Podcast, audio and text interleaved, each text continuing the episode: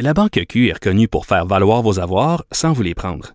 Mais quand vous pensez à votre premier compte bancaire, tu sais, dans le temps à l'école, vous faisiez vos dépôts avec vos scènes dans la petite enveloppe. Hmm, C'était bien beau. Mais avec le temps, ce vieux compte-là vous a coûté des milliers de dollars en frais, puis vous ne faites pas une scène d'intérêt.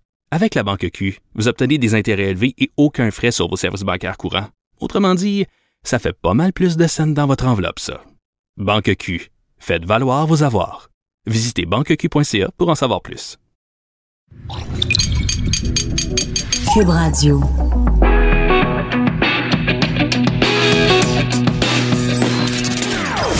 Des opinions bien à elle. Sophie Durocher. Son franc-parler ne laisse personne indifférent. On n'est pas obligé d'être d'accord. Bonjour, c'est Sophie. Enchantée d'être avec vous à nouveau en ce jeudi 13 décembre 2018. Merci d'être avec nous pour la prochaine heure. Quand je dis nous, ben, je parle de l'équipe. Euh, évidemment, Alexandre Moranville à la recherche, euh, qui était en compagnie de Hugo Veilleux et Joanny Henry, qui était à la mise en onde.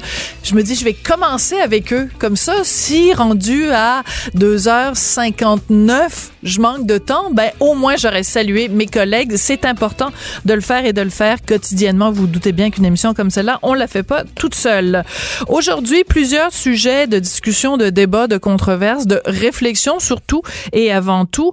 Euh, un petit peu plus tard dans l'émission, je vais parler avec un humoriste qui s'appelle Thomas Leblanc, qui vient d'écrire une chronique dans le magazine en ligne Urbania, dans lequel il traite carrément les humoristes québécois, pas tous, mais certains, de bébés gâtés. Alors, euh, moi, je me sens euh, en comparaison très douce parce que moi, je leur ai simplement dit que je les trouvais vulgaires et qui manquaient d'humour. Mais là, les traités de bébé gâté, je trouve que Thomas Leblanc a du front tout le tour de la tête. Alors, on va lui parler un petit peu plus tard dans l'émission. Également, on va parler à euh, Nicolas Duvernois, cet entrepreneur québécois, président fondateur de Pure Vodka et Romeo's Gin, qui va faire partie de la nouvelle équipe des Dragons de l'émission Dans l'œil du dragon qui revient en ondes en avril pour une huitième saison sur ici Radio-Canada Télé. Mais d'abord, on va parler de télé, en, bien sûr, mais pas de l'émission Les Dragons, de l'émission District 31, une émission qui rassemble chaque jour, enfin du lundi au jeudi, euh, plus d'un million trois cent mille, un million quatre cent mille des fois euh, téléspectateurs. Et il y a euh, une controverse en ce moment autour de District 31 parce que il y a un des personnages dans l'émission qui se retrouve face à des accusations potentiellement aux criminels pour avoir euh, donné euh, le VIH, donné le sida à différents partenaires sexuels. Alors, ça provoque toute une controverse. On va en parler avec le docteur Régent Thomas, qui est fondateur et directeur général de la clinique médicale actuelle. Bonjour, Régent. Bonjour, Sophie ou devrais-je dire docteur Thomas, mais comme on se connaît dans la vie de tous les jours, ma règle est toujours la même. On fera pas semblant qu'on se connaît pas puis qu'on vient juste de se rencontrer. Euh, Régent, est-ce que tu as vu les deux épisodes en question de District 31 qui causent euh, la controverse? Donc tu les as pas vus. Donc toi, ton point de vue est plus sur la ben, thématique du VIH en tant que tel. Ben, euh, disons que j'ai été approché, puis euh, je connais pas mal le dossier. Et euh, c'est dans ce sens-là que j'ai donné mon opinion euh, à la presse. D'accord. Mais moi, je tiens à préciser, oui, tu es interviewé dans la presse de ce matin, mais nous, on t'a contacté hier pour te parler de cette controverse-là. Donc, ça n'a rien à voir si tu, tu veux bien juste pour remettre un peu les choses en perspective. C'est indépendamment du texte de la presse qu'on voulait euh, te parler. C'est important de le mentionner. Alors, je, je resitue le contexte. Donc, dans cet épisode de District 31, en fait, c'était l'épisode du 6 décembre et l'épisode du 10. Il y a euh, un couple. Il y a Nicole Sirois, qui est la femme, Vincent Nantel, qui est son mari. Euh, lui se trouve victime, en fait, de violences conjugales. Ça se retrouve au poste de police. Et là, on apprend que cet homme, Vincent Nantel, euh, a contracté le sida et il sait pas qui lui a donné le sida, mais il pense que c'est possiblement sa femme. Et donc, on fait comparaître, on fait arriver au poste de police sa femme, Nicole Sirois, et on apprend que elle euh, a le sida depuis trois ans et qu'elle a eu, en plus de son mari, une dizaine de partenaires sexuels. Alors, on va écouter un extrait de la série, puis on en discute après. Vous savez, Madame Serrois, que c'est criminel d'avoir des relations sexuelles non protégées quand on est atteint du VIH, puis qu'on omet de le dire à notre partenaire. Ben, sacré-le en prison. Hein? Ça, ça va faire mon bonheur. OK, je vais vous reposer la question une deuxième fois. Avez-vous appris que vous étiez séropositive avant que votre mari soit diagnostiqué? C'est pas de vos affaires. Dites-vous qu'on a des moyens, nous autres, de connaître la vérité, là. On peut aller voir votre médecin. Hmm. Je suis certaine que mon médecin peut pas vous parler. Il est soumis au secret professionnel. Confirmé par la Cour suprême du Canada, votre médecin a l'obligation d'alerter. C'est dit noir sur blanc là, que dans des circonstances particulières, le danger pour la sécurité publique peut justifier la divulgation de renseignements confidentiels. Alors, quand tu entends ça, Régent, toi, quelle est, quelle est ta réaction? Tenant compte du fait, évidemment, qu'on parle ici d'un personnage de fiction, Nicole Sirois n'existe pas, Vincent Nantel n'existe pas, les deux policières n'existent pas, c'est une série de fiction. Oui, mais, mais moi, je, je veux juste revenir là-dessus parce que Radio-Canada s'est beaucoup défendu là-dessus, le fait que ce soit une série de fiction.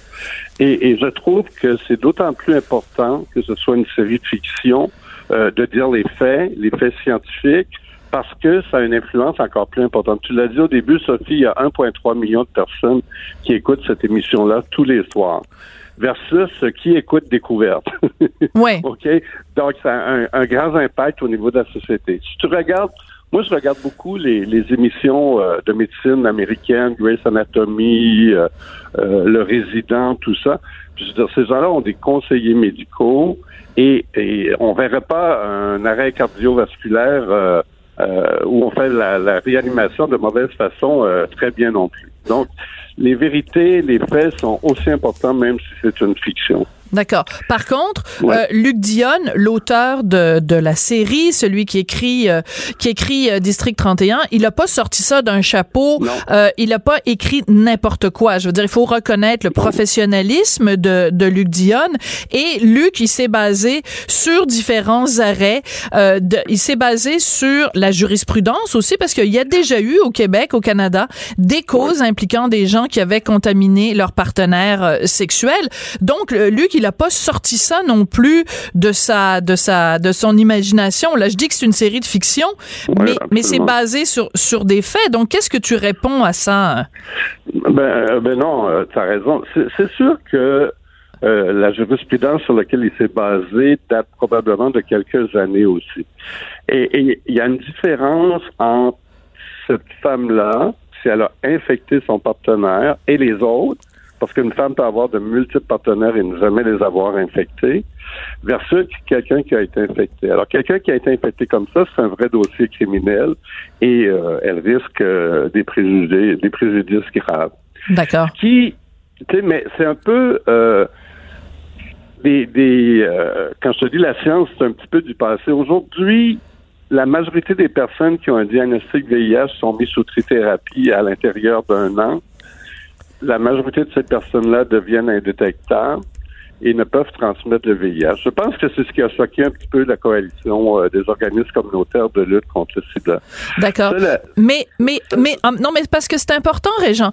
C'est, on, on dit, tu viens de me dire, la, la majorité des gens font de la trithérapie et dans la majorité des oui. cas, c'est indétectable, détectable. Ça ne veut pas dire que 100% des gens vont en tri- euh, font de la trithérapie. Non. Alors donc, il est parfaitement Absolument. légitime, il est parfaitement légitime que dans une série, euh, Luc Dionne parle de quelqu'un qui n'a justement pas pris de la trithérapie, donc que son sida. Mais, mais, mais c'est important parce que Si sinon, nuancé, Sophie, Sophie, s'il y avait juste eu cette nuance-là, euh, euh, cette femme-là n'a pas de suivi médical, refuse tout traitement, elle est, euh, elle risque de transmettre le VIH. S'il y avait juste eu ça, ça aurait fait toute une différence Mais- par mais- rapport à, à la science d'aujourd'hui. Oui, mais avec tout le respect que je te dois, Régent, c'est précisé à un moment donné dans le dans le dans la série, Ah oui? c'est-à-dire que ben c'est-à-dire que le personnage de Nicole Sirois, c'est pas quelqu'un de sympathique, c'est pas quelqu'un qui fait comme oh my god, elle est elle est euh, à un moment donné un des polici- une des policières la traite de tueuse en série pour une raison très particulière,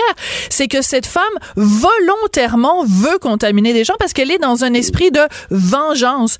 Donc c'est Oui. c'est bien plus la psychologie du personnage qui rentre là-dedans, plus que euh, le côté d'informer les gens sur les nuances de tout ça. Oui. On n'est pas là-dedans, on n'est pas de... Ben, c'est important, Sophie, aussi, parce que, tu sais, on travaille dans la lutte au sida depuis 30 à 40 ans. Au début, c'était le cancer gay, la peste gay. On essaie de faire un, un travail d'information. Euh, ce qui veut pas dire qu'il n'y a pas des gens là, co- comme comme euh, elle, sauf que tueuse en série est un mauvais mot aujourd'hui parce qu'on on ne meurt plus du sida aujourd'hui. Et deuxièmement, elle n'a pas nécessairement infecté euh, tout le monde. Donc, mais, je, je suis d'accord avec toi, c'est une personnalité, un trouble de personnalité probablement sévère. qui est mauvaise, puis des gens comme ça, effectivement, ça existe.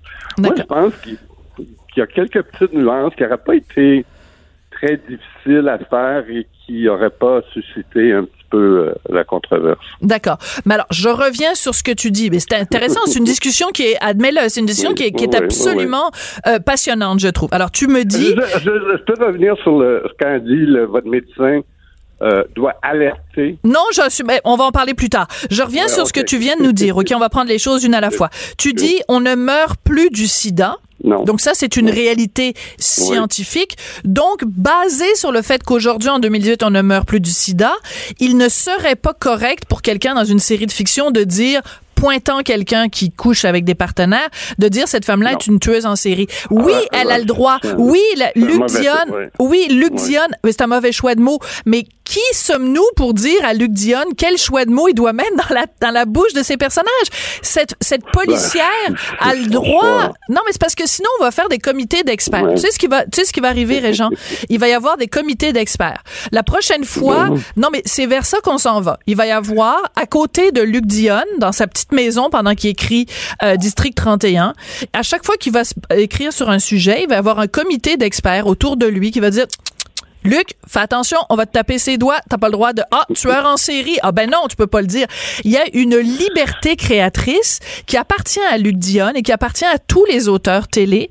Que à partir d'une situation, il a le droit de mettre dans la bouche du personnage. Et, et peut-être qu'on peut critiquer le personnage en disant ben voyons, ça a pas d'allure que le personnage dit ça et donc ben niaiseuse. Ben, Mais il a le c'est droit de le Ben, mettre dans la y bouche du personnage. Il a le droit, puis nous, on a le droit de le critiquer. Tout à fait. Tout à fait. Mais la- le, le problème que moi j'ai, c'est quand la critique prend la forme de euh, District 31 fait de la désinformation. District 31 est Ben, pas est pas une annonce publicitaire pour euh, les dangers du VIH là. Sophie, ben absolument. Mais Sophie, je reviens à ce que je te disais tantôt. Tu ferais un, un- un arrêt cardio-respiratoire. Tu ferais, quand tu as des émissions de télé ou pas. Puis, faut pas oublier, on parle de sujets sensibles. Et les fictions jouent un rôle extrêmement. Qu'on pense aux, aux fictions de Lise Payette ou de Jeannette Bertrand. Je veux dire, quand on parle de santé mentale, qu'on parle de, de toxicomanie, qu'on parle de sida, ça demeure des sujets sensibles et il y a des gens aussi qui vivent avec ça depuis toujours. Bien sûr. que, euh, ça les blesse. D'accord. Mais alors, revenons à la base. Des Nicole Sirois. Est-ce que ça existe des Nicole Sirois? Des gens qui refusent la trithérapie, qui refusent et qui sciemment donnent le, le, le transmettent le VIH à leur partenaire sexuel. Est-ce que ça existe, Ouais. oui ou non? Oui, ça existe. Je pense que ça existe. Moi, personnellement, j'en ai pas connu, j'en ai pas vu dans, dans mes patients. D'accord. Et euh, ben, je pense que ça peut exister. Oui. Donc, à partir du moment où ça existe et que ça se retrouve devant dans des dans des dans des postes de police, qu'est-ce qui empêche Luc Dionne de raconter cette histoire-là? Même si c'est une histoire qu'on n'a pas envie d'entendre parce que ça porte ombrage aux gens qui font les choses comme il faut, qui prennent leur trithérapie et dont le, le VIH est indétectable. Tu comprends? Là où je veux en venir C'est que mettons a- mettons quelqu'un a le diabète, normalement quelqu'un qui a le diabète, il se soigne, il prend de l'insuline, mais il y en a des gens qui soignent pas leur diabète.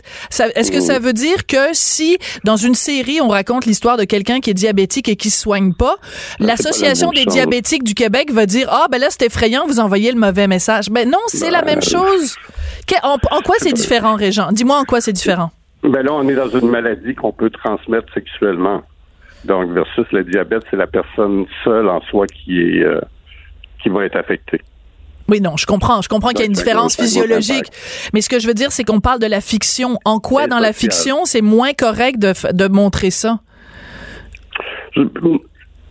Ce que je te dis, c'est que il est- on parle d'une jurisprudence, parce qu'on parle d'une jurisprudence, euh, mais remarque que si elle prenait pas ses traitements, ça j'avais pas ce, cette op- ce- ce- ce- on m'avait pas dit ça, qu'elle refusait des traitements. Donc, ça fait une différence. Si elle refuse des traitements et qu'elle a des relations, c'est sûr qu'elle peut être poursuivie pour euh, euh, un dossier criminel et elle va l'être probablement. Qui est différent d'une femme qui prendrait des, euh, euh, des traitements, OK, et qui n'infecterait pas personne. C'est-à-dire que c'est pas, pas, la même personnalité. c'est c'est pas quelqu'un qui se réveille un matin en disant "Oh my god, qu'est-ce que j'ai fait? J'ai contaminé sans le savoir." C'est quelqu'un qui sciemment, d'où l'expression tueuse en série. OK, on passera pas un quart d'heure là-dessus. Je veux revenir sur la notion de médecin. Donc toi, tu es Oui. médecin dans ta clinique, tu as des gens qui sont infectés par le VIH. Oui. Euh, qu'est-ce que tu leur dis à tes patients? Est-ce que tu leur dis vous devez par respect pour vos partenaires euh, les prévenir avant que vous ayez une relation sexuelle avec eux de- pour des questions d'éthique et des questions de morale, vous devez les prévenir. C'est quoi la c'est quoi la marge de manœuvre d'un médecin dans ce cas-là? Ben, d'abord, notre marge de manœuvre est relativement limitée. Hein? On, on a beau dire ça, après, on suit pas le patient, qu'est-ce qu'il fait dans la vie. Bien sûr. Ce qui, est, ce qui est plus, ce qui est plus complexe, Sophie, puis ça, ça me fait penser à un cas, un vrai cas que j'ai vécu. C'est cet homme qui est arrivé à mon bureau un jeudi soir à 9 heures, il y a 20 ans de ça. Et il venait de passer un test pour les assurances, il venait d'apprendre qu'il était séropositif et sa femme est enceinte de 16 semaines. Ouch. Et, et il m'a dit, si vous lui dites, je me suicide. Alors, tu vois, on est pris là-dedans. Et comment j'ai dealé avec ça? J'ai donné, bon, c'est sûr que le mal était déjà un peu fait. Donc, ce sera pas qu'il va l'infecter dans la semaine suivante. Je l'ai revu la semaine d'après et je lui ai dit, vous savez que j'ai le droit de briser le secret professionnel. Et la plupart du temps, c'est un peu comme ça que ça va se régler. Ah. Et là, il va, il va arriver puis il va venir avec sa partenaire. Ce qui est plus complexe, c'est les gens qui sont pas en couple.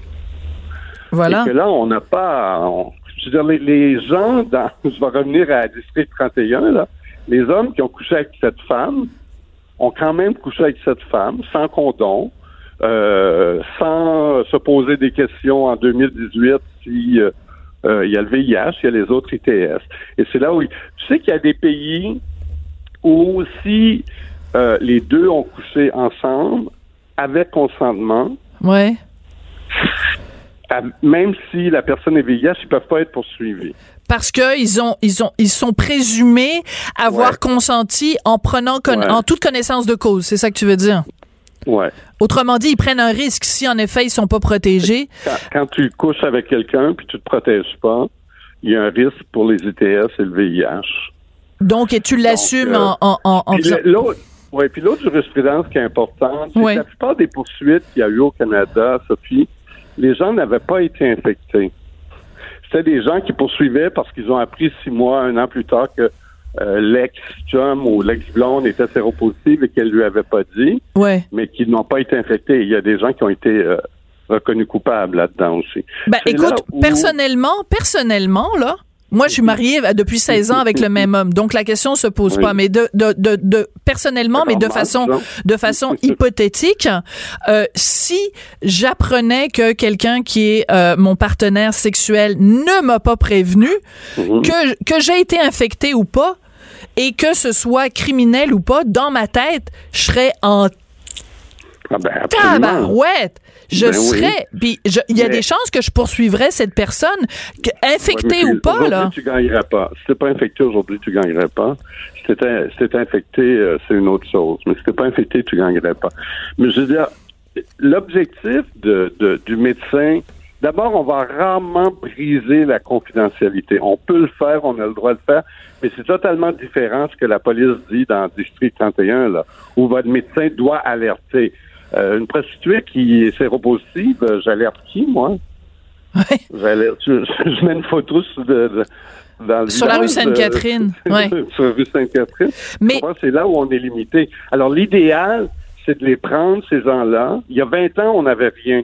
Ouais. Les prendre, les suivre, puis de les traiter, puis de les rendre indétectables. C'est ça notre objectif, puis qui infecte personne d'autre. Ouais. D'où la trithérapie et d'où euh, et d'où Ouais. euh, la, la clinique actuelle. L'accès Mais aux soins, puis l'accès au dépistage, puis euh, Mais- mais la tu lutte à la stigmatisation aussi qui va avec ça. Oui, tout à fait. Mais là, je comprends. Mais en même temps, tu sais, euh, les euh, les auteurs de fiction, c'est comme les journalistes. Si l'avion se pose, il y, en a pas de nouvelles. Si l'avion se pose, il y a pas de de- d'histoire de, fiction. Oui. Mais donc, mais ça veut pas dire que on, on ne fait que couvrir les écrasements d'avions, mais ça veut dire que quand il y a des les écrasements d'avions existent, donc des gens qui savent qu'ils sont euh, euh, qui, qui Oui. sont porteurs et qui contaminent des gens sciemment, ça ça existe. Donc, à partir de ce moment-là, il est tout à fait légitime pour Luc Dion d'écrire cette histoire-là. C'est parce que sinon, sinon, Je- je Régent, on s'en va, on, on s'en va vers un monde où euh, il va Non, falloir. Je Oui, je vas-y. dis pas que c'est pas lé- légitime. Je te dis qu'il y a des gens qui ont été blessés, puis qu'il y a des gens qui euh, on aurait aimé, euh, je sais pas, une petite mise à jour. C'est tellement rare que les émissions de fiction parlent de ces sujets-là. Puis là, on en parle dans malheureusement le mauvais sens. Puis c'est correct, il y a le droit, c'est ce qui le rend intéressant. Mais je sais pas, qu'il y aurait une petite mise à, à jour sur euh, la trithérapie, les traitements, euh, le fait que ça rend non infectieux. Je pense que c'est ça que la co- coalition aurait aimé. Mais Sans que les gens. Non, mais que, que les gens critiquent District 31 pour cette raison-là, c'est une chose. Qu'ils exigent de la part d'Etios, euh, la maison de production, et de la part de Radio-Canada, euh, une, une rétractation, c'est autre chose. Qu'il y ait à, à la prochaine émission de Charles Tisser à Découverte un truc sur la thérapie. Là, les gens vont, vont aller le voir. Puis, euh, je veux dire, c'est, il va y avoir un complément d'information. Mais le rôle de la fiction, je le répète, le rôle des créateurs, c'est pas de nous servir des messages d'intérêt public, c'est de créer des histoires. Il faut que les histoires soient réalistes, bien sûr, mais ces histoires-là, elles existent dans la vie et donc à partir de ce moment-là, moi je considère. Mais écoute, on n'est pas obligé d'être d'accord, Régent. À la prochaine. Mais ju- juste un, un- dernier point là-dessus. Rapidement. Quand on parle de quand on parle de suicide, là, à la fin d'une d'une fiction, il y a toujours un faux suicide quelque part. Ouais. Donc t'aurais souhaité, mettons qu'à la fin, on donne Ben, le. Ça aurait pu être, oui. Ah, ok, je comprends. ouais. Je comprends. Mais ça, j'aurais préféré ça plutôt que de réclamer une rétractation. Écoute, tu nous as parlé rapidement, rapidement, tu nous as parlé tout à l'heure du merci. monsieur, justement, qui a dit, Oui. si vous le dites à ma femme, je Oui. me suicide. Comment ça s'est réglé, finalement? Ah, il l'a dit lui-même à sa femme? Oui, puis il est toujours mon patient, puis ils ont trois enfants, dont la plus vieille a 30 ans, où ils sont tués, puis Ah, c'est fantastique, oui. Alors, Et sa femme, sa femme n'est pas infectée, ni ses enfants. d'accord. Mais donc, il a été franc avec sa femme et ils ont décidé Oui, d'avoir oui, oui. d'autres enfants après. Oui, ils ont eu deux autres enfants. Bon, ben écoute, l'histoire finit bien. Bon, ben là, ça fait que c'est plate. Luc il racontera pas ton histoire, ça finit bien. Merci beaucoup, Régent. Ça a été un plaisir de te parler. Bye, bye. Docteur Régent Thomas, qui est fondateur et directeur général de la clinique médicale L'Actuelle. Mais enfin, on sait jamais. Pourquoi pas, en effet, euh, une histoire semblable dans un prochain épisode de District 31. Euh, on sait jamais. Elle réagit, elle rugit. Elle ne laisse personne indifférent. De 14 à 15. On n'est pas obligé d'être d'accord. Vous connaissez l'émission Dans l'œil euh, du dragon à Radio-Canada et euh, chaque année, ben, quand on sait que l'émission revient, on se dit bon, est-ce que l'équipe ancienne va rester? Est-ce qu'il va y avoir des nouveaux dragons? Euh, Et ben cette année, euh, ben, en fait pour la prochaine saison, on a décidé d'aller, je dirais quand même, on a rajeuni un petit peu les l'équipe des dragons et un de ces futurs dragons, c'est un ami personnel, je le dis comme ça parce que pour pas hein, en, en- en souci de transparence, c'est mon côté Québec solidaire, je suis transparente. Nicolas Duvernois donc qui est président fondateur de Pure Vodka et Romeo's Gin. Bonjour Nicolas, comment vas-tu?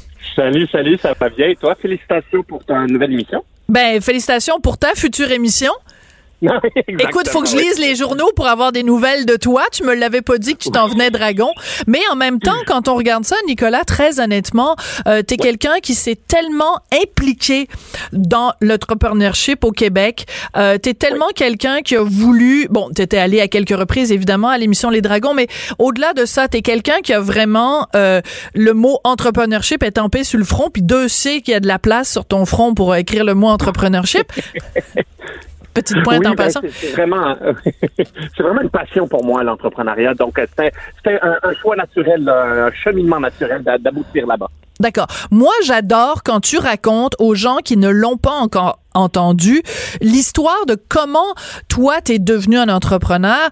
Euh, juste brièvement le rappeler à ceux qui connaissent pas ton parcours. Juste surtout la partie où tu croyais tellement en ton affaire mais t'avais pas d'argent que tu travaillais à l'hôpital. Juste brièvement pour rappeler Ouais. aux gens d'où tu pars pour être arrivé aujourd'hui à être un dragon.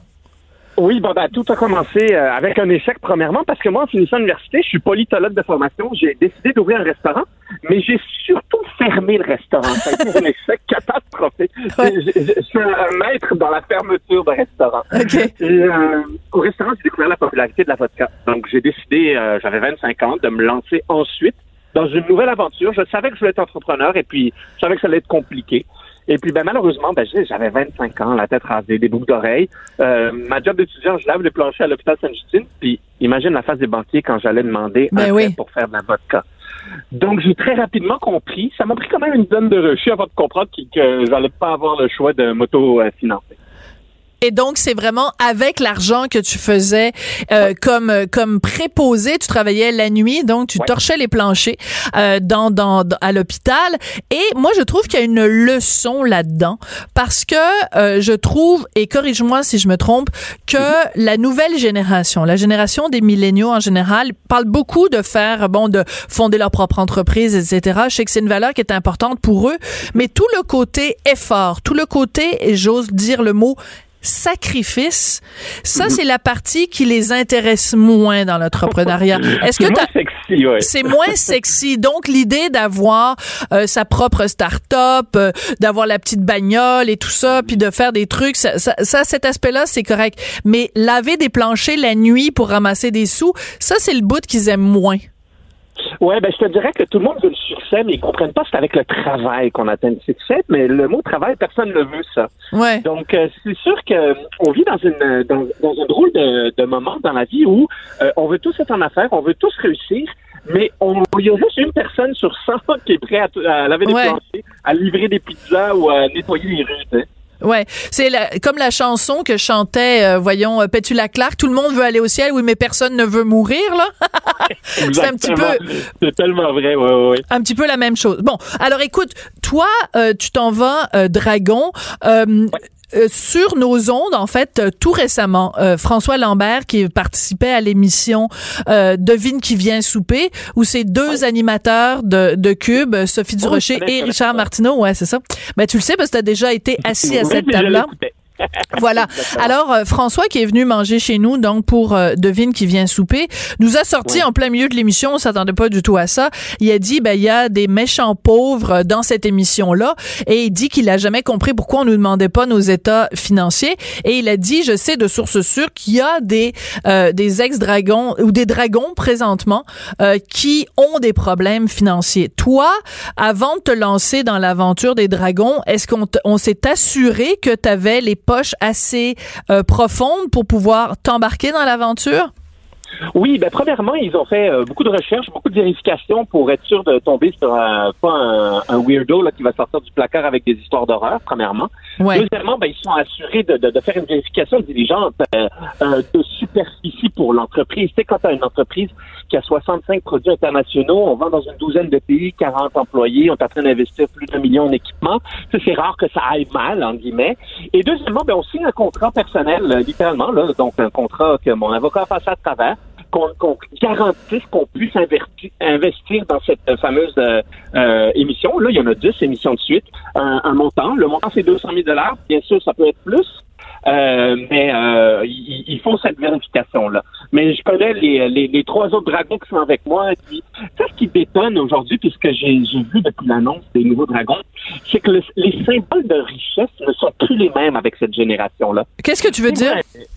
Ben, on, a, on- on a toujours l'image d'un- homme d'affaires blanc, pluvieux, cigare au bec, avec euh, une grosse Ah, bagnole. ah, ah, c'est un cliché, ça, Nicolas. Tu le sais, mais tu sais qu'on vit dans un monde de clichés. On n'a pas l'habitude de voir euh, euh, des, des- des jeunes euh, avec de l'argent, mais qui ont une vie, euh, pas besoin de Ferrari, pas besoin de Rolex pour prouver qu'on a de l'argent. Nous, on s'implique autrement ou on dépense autrement. Moi, je dépense énormément dans les voyages, dans la bouffe. Sais que je suis un bon vivant, dans le Ouais, vin, ouais. Dans, dans ma maison. Donc, tu sais, c'est- c'est, je crois que c'est le, le, le- le, fait que ça détombe du cliché no- no- normal. Et il faut pas mélanger aussi. Tu sais, je prends un exemple comme Alexandre Taillefer. Ouais. Tout le monde, euh, à travers le- le- les, les journaux, on dit Oh my God, Théo Taxi, ça va fermer, c'est endetté, ça fait pas une scène. Et on croit tout de suite qu'Alexandre Taillefer a des problèmes financiers. Il faut séparer la réalité financière d'une entreprise et celle de son entrepreneur. Parce que regarde l'exemple encore plus parfait, Bombardier. On a été obligé de donner un milliard de dollars. Ben oui. Moi, la famille Bombardier, ça fait pas pitié. Là. Mais non, mais tout à fait. Mais non, mais c'est pour ça, c'est pour ça que un, dragon, quand bien même on, on regarde le, son entreprise et que bon, toi tu nous dis, vous allez investir euh, un million dans la technologie, vous avez 65 produits, 40 employés, etc.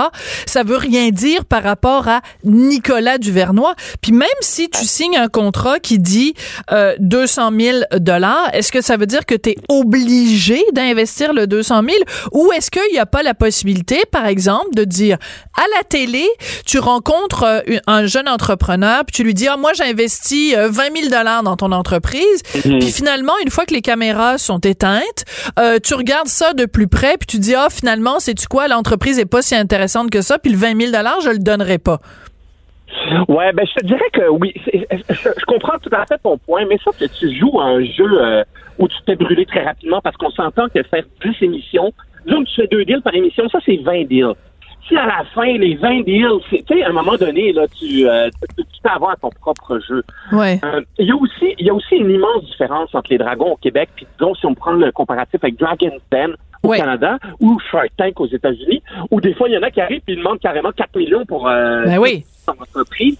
Donc, on vit pas dans la même réalité économique, entrepreneuriale et financière qu'ailleurs. Donc, c'est sûr que aussi, ça aussi, ça détonne quand on regarde ça de haut, là. Euh, qu'on est un téléspectateur. Là. Oui, ben c'est ça. C'est qu'en fait, au Québec, on, on entend qu'il on s'entend qu'il n'y a pas le même bassin de millionnaires, il n'y a pas le même bassin d'entrepreneurs, il n'y a pas le même bassin. On, on, on, comprend parfaitement. D'ailleurs, c'est pas un hasard. Moi, je trouve ça assez rigolo quand même que Vincent Goudzo, qui est quand même euh, quelqu'un qui réussit bien financièrement, que les Dragons au Québec l'aient pas pris, mais qui se retrouve à Toronto où il fait. oui, puis en plus, il fait tout un bon show. Mais tu sais, ça, c'est des choix de, de de, de, casting aussi, je crois. Tu sais, euh, Vincent Goutou prend énormément de place, puis je crois qu'il aurait été très à l'étroit, euh, peut-être au Québec, mais au Canada. Ça marche. Euh, jaune, euh, son franc-parler. Et, puis, je crois qu'il aurait détonné bizarrement au Québec parce qu'on on, rit bien qu'on l'écoute, puis il a souvent raison. Mais je sais pas si pour les 800 000 personnes qui écoutent le show, il n'aurait pas créé des malaises après malaises. Ben écoute, il y a Serge de Noncourt qui fait des malaises aussi à l'émission de danse. Donc ça aurait été le, Serge de Noncourt de, de la finance. en tout cas, peu importe. Peu importe, il y est pas alors que toi tu y es. Alors quel genre de dragon vas-tu être? Parce que moi je regarde donc euh, Vincent Goudzo à l'émission anglaise et c'est toujours la même chose. C'est euh, il demande quand tu euh, quelqu'un vient puis propose mhm. son projet, c'est toujours la même chose. Show me the numbers. Montrez-moi les chiffres. Tu sais, vous avez beau me faire de, de la belle parlotte, être un beau par là. Moi, je veux savoir, c'est quoi votre chiffre d'affaires? Et sur votre chiffre d'affaires, quel est votre bénéfice? Parce que c'est un chiffre d'affaires de 3 millions, mais que tu as 2 millions 900 000 de dettes, ben, tu, c'est pas ça, c'est pas bon, là. Alors, quel genre de dragon va être Nicolas? Ben, je te dirais que moi, je vais être la personne, premièrement, qui est très, très attirée, pas juste, mais très attirée par des produits de consommation grand public. Moi, j'aime ça quand je peux voir le, quand le, le, produit peut se retrouver dans tous les IGA, tous les métros, tous les couches-tard ou peu importe, parce que j'aime le fait de pouvoir parler directement à un public. OK. Premièrement. Deuxièmement, je crois que le dragon qui va euh, surtout regarder l'entrepreneur.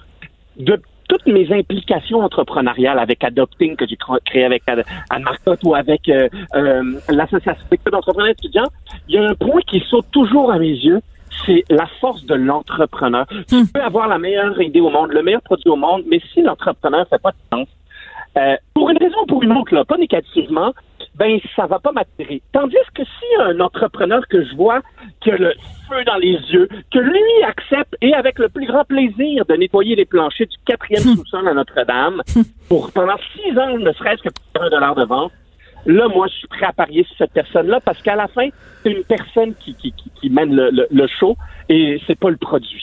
D'accord, je comprends. Donc c'est plus la personnalité euh, qui qui qui, qui perce parce qu'en en fait, on on se on se le cachera pas, l'entrepreneuriat c'est excessivement difficile. Donc il faut avoir les reins solides pas juste financièrement, mais il faut avoir les reins solides. Faut être solide entre les deux oreilles. Faut être solide entre les deux oreilles. OK. Alors, logique. D'accord. Alors, le, le, tu t'en as parlé, tu as ton organisation Adopt Inc. avec avec Anne Marcotte que vous avez euh, que vous avez cofondé. Euh, le meilleur conseil pour quelqu'un, moi je dis, euh, c'est pas juste les jeunes là, je suis là, cet agisme là, là, les vieux, les jeunes, les vieux, les gens de tout âge, les gens qui émergents Non, non, non, non, mais les gens qui nous écoutent et Ah. qui pensent Ouais, à se ouais. lancer en affaires et qui ont peur, qui se regardent dans le miroir en disant j'ai le goût d'y aller, mais mon Dieu, j'ai cette peur au fond de mon ventre.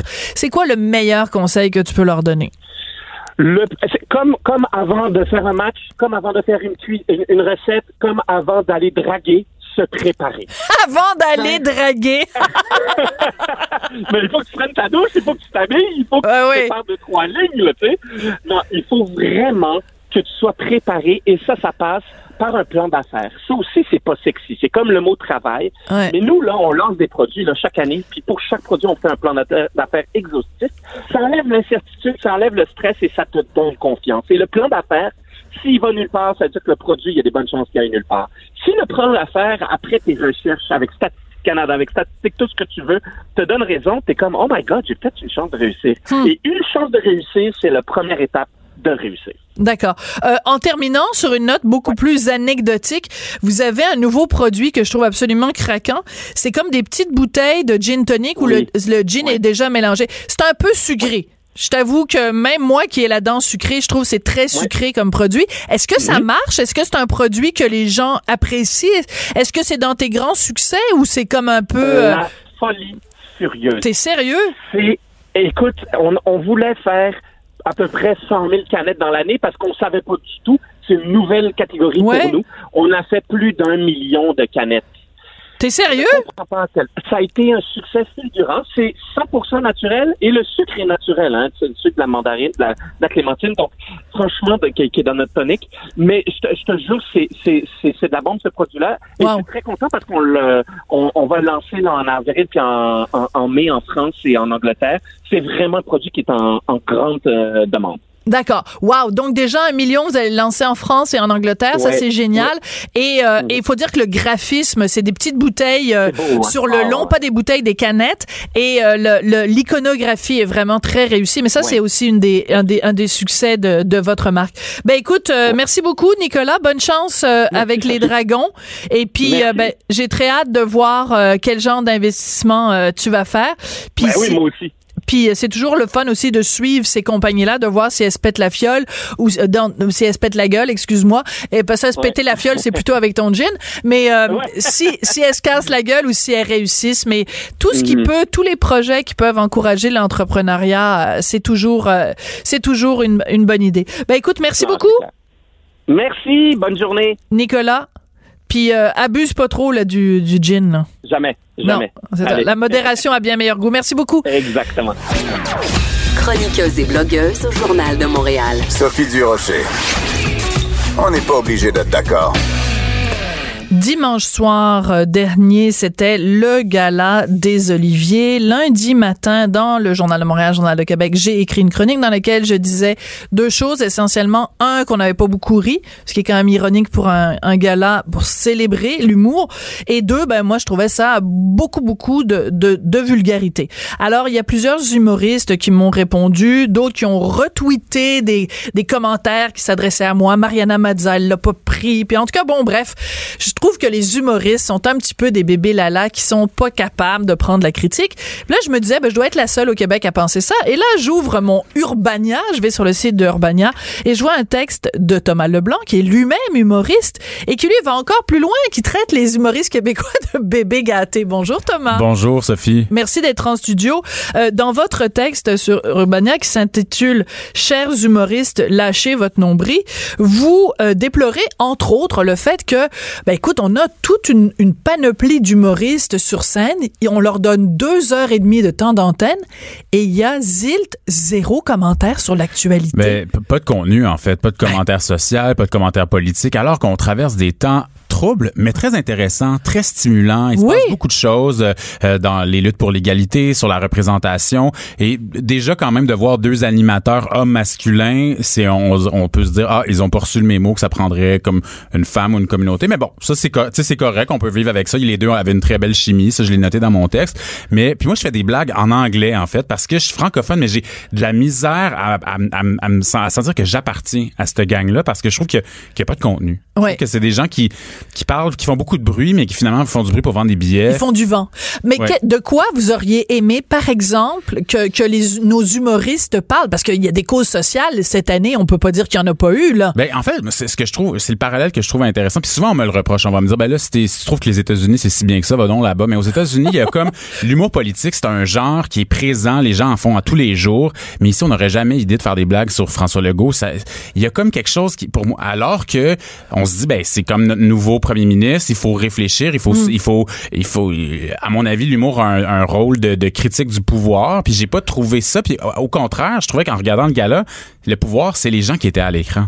C'était ces gens-là qui avaient le pouvoir puis qui voulaient pas qui voulaient pas le lâcher beaucoup aussi beaucoup de gars beaucoup tu sais donc je trouvais que je trouvais que c'était ça, ça manquait d'un peu de de de, euh, de de connaissance de soi ou qui, qui voient un peu leur travers je trouvais que ça manquait un peu de ça C'est ça. Puis le côté nombriliste, en fait, Oui. c'est que, euh, bon, euh, c'est sûr qu'on n'est pas en train de regarder un bye-bye. C'est un gala où on remet des prix Oui, au oui. meilleur de l'humour. Mais c'est quand même bizarre qu'il n'y ait pas eu, puis vous le notez dans votre texte, qu'il n'y ait pas eu une seule blague sur le pacte, qu'il n'y ait pas eu une seule blague sur, euh, mettons, je sais pas si on peut en rire ou pas, mais le mouvement MeToo, ou, euh, ou euh, enfin, il y a quand même plein de sujets qui, ou Catherine Dorion, la façon dont elle s'habille, oui, je sais pas n'importe Oui, quoi. oui. On a l'impression que, le- que ce gala était complètement atemporel, En qu'il se passait euh, apatride et que c'était des gens qui faisaient, je vais utiliser un anglicisme, des inside jokes. Mm. un humoriste qui critique tel humoriste parce que lui il a vendu plus de billets que lui. Oui, mais c'est parce que les amis là, youhou, on est dans la, on est devant notre télé, Oui. nous. C'est vos, vos chicanes entre vous d'humoristes là, c'est comme sortez de ça. Ben oui, c'était puis c'est comme un peu j'ai souvent cette impression là quand même aussi des fois avec le le milieu quand même culturel médiatique québécois en général, des fois j'ai l'impression qu'il existe comme à l'extérieur du monde, à l'extérieur des événements, à l'extérieur de alors qu'on vit dans un monde où il se passe qu'il y a un monde qui est en transformation que mais ça se sentait pas. Euh, j'ai puis j'ai- puis je trouve ça dommage parce que l'humour c'est tellement un bon véhicule pour ça. C'est ça qui m'a fait comme c'est un, véhicule que je pratique à ma façon très humblement, pas du tout de la même façon que les José Hood par exemple. J'ai pas la prétention de dire que je je- j'ai ni même son talent pour l'écriture ou son delivery ou quoi que ce soit, mais ça m'a comme fait quelque chose parce que en fait j'ai j'ai été un amoureux déçu. Je pense que c'est ça, c'est que j'aurais voulu. En fait, ce que je veux dire, c'est que je pense qu'ils sont capables de mieux. Je Tout pense- à fait. Je pense vraiment que c'est des gens qui ont du talent. Je pense vraiment que c'est des gens intelligents, mais je regardais ça puis j'étais comme, voyons, tout ce qui a, tout ce qui a l'air de leur importer, c'est leur propre carrière. tu sais. Ouais. Est-ce que c'est possible, Thomas, réfléchissons ensemble, est-ce que c'est possible que justement parce que les autres années, il y a eu tellement de controverses, il y a eu, euh, bon, l'affaire Roson, il y a eu euh, aussi l'affaire de la euh, censure, Ben, entre le- guillemets, le de Mike Mike Ward, Ward, oui. etc. Bon, euh, et Mike Ward et Guy Nantel. Est-ce que les, c'est possible que les humoristes cette année soient dit, regarde, de toute façon, si on fait euh, une blague sur les communautés culturelles, on va se faire taper sur les doigts. Si on fait une blague sur le hijab, on va se faire taper sur les doigts. Si on fait une, une blague sur les femmes, on va se faire taper sur les doigts. Et puis que là, ils ont décidé d'être tellement euh, euh, politiquement corrects en ne parlant de rien que Ouais. finalement c'est comme de tu sais l'eau là c'est insipide incolore Oui, et oui, inodore est-ce que c'est possible que ce soit Je ça? pense que c'est un peu, c'est un peu ça. Je pense que c'était leur 20e aussi, euh, l'association qui produit le, le gala. avait- je pense, je pense que l'idée, l'idée de départ, ça devait être de faire une, c'est un peu du, du, du, du tu sais, de faire une fête fédératrice, rassemble. Je pense que ça devait être un peu ça, mais c'est devenu. mais l'humour as-tu besoin d'être rassemblant Ben, est-ce qu'on peut au Québec avoir un humour qui est justement pas Ben, consensuel est- et il est- rassemblant Il est beaucoup. En fait, c'est ce que le, le gala a démontré, c'est que c'est un peu tout. tout moi, moi, j'ai trouvé que les gens étaient un peu interchangeables. Tu sais, c'est que je regardais un humoriste, je me disais, ah, ça pourrait être lui, ça pourrait être un autre. Qu'est-ce que Ah, ça ben ça, je suis pas d'accord avec Ah non, vous. Par contre, ben, tu sais, on prend une Mariana Oui, oui, Mazza, chacun- puis on prend une Corinne Côté, c'est pas la même chose, c'est là. pas la- c'est pas la même chose, mais c'est comme si c'était un espèce de, de de terrain de jeu, puis que chacun avait comme son petit coin, puis faisait ses petites affaires, puis que finalement il y avait pas comme de, je sais pas, j'ai je sentais que ça manquait comme de de oomph, de diversité, de de de de de de- de- d'opposition aussi des gens qui peut-être seraient en désaccord. Donc je trouvais que ça manquait un peu de ça. D'accord. Euh, un des éléments dont on a parlé un tout petit peu, et ça c'est pas seulement sur le gala, c'est de façon générale de l'humour québécois où il y a moins ce côté justement de s'attaquer à des institutions ou de de dénoncer des injustices. Bon, Guy Nantel le fait. Euh, je pense qu'il y a certains humoristes qui sont plus euh, euh, politiques, qui sont plus engagés entre guillemets. Euh, pourquoi, pourquoi on est si peu euh, là-dedans? Vous faisiez une comparaison avec les différents humoristes américains tout à l'heure.